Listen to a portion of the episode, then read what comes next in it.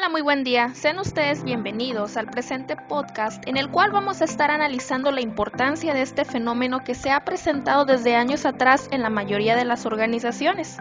Estamos hablando de la resistencia al cambio. Pero para empezar, ¿qué entendemos como resistencia al cambio? Como seres humanos es una reacción natural el que sintamos incertidumbre hacia lo desconocido.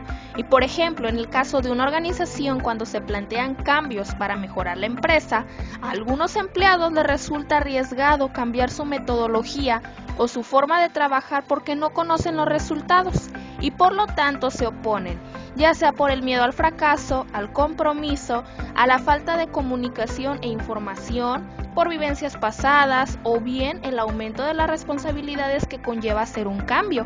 En ocasiones nos encontramos en una zona de confort en la que nos sentimos cómodos y cualquier cosa que altere esa normalidad nos incomoda. ¿Cuál es la reacción? La resistencia. La gestión al cambio es una labor clave muy común en el Departamento de Recursos Humanos, que implica romper hábitos o tendencias culturales para poder darle paso a la novedad.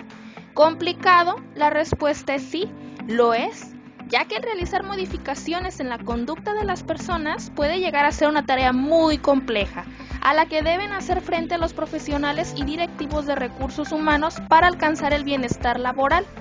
A grosso modo, la resistencia al cambio organizacional son todas aquellas situaciones que viven o experimentan los empleados que se ven empujados hacia un proceso de cambio, el cual implica modificaciones en sus hábitos y rutinas.